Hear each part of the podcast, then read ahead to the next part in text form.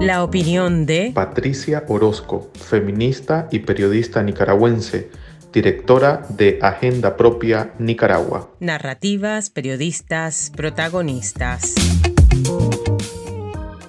El poder dictatorial nos quiere convencer que todo está bien en Nicaragua y para ello acude a justificar la violencia de género, una relación de poder contra las mujeres. El ascenso de 19 mujeres policías a comisionadas generales que fueron leales a la dictadura en las protestas ciudadanas de abril de 2018 es violencia. Son vulneraciones de derechos de las que el Estado es directamente el autor. La violencia de género se nutre también de violencias institucionales como esta. ¿Por qué no reconocen los méritos personales que los oficiales seguramente han acumulado durante años en la institución policial y se recurre únicamente a verles como destacadas por la violenta represión a la ciudadanía?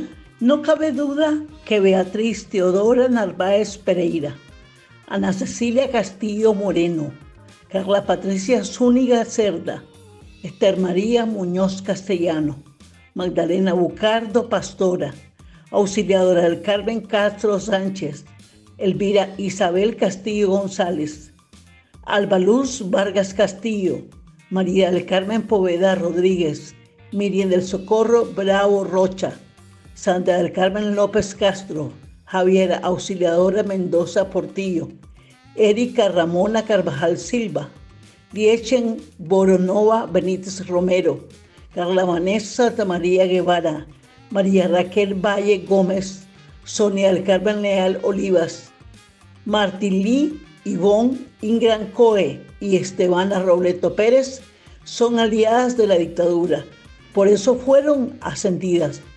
¿Pasarán a la historia nacional como partícipes de la represión dictatorial? Es indudable. Estas mujeres conocen teóricamente qué es violencia. Fueron capacitadas por las feministas cuando se trabajó conjuntamente en la creación de las comisarías de la mujer de niñez, nada parecidas a las actuales.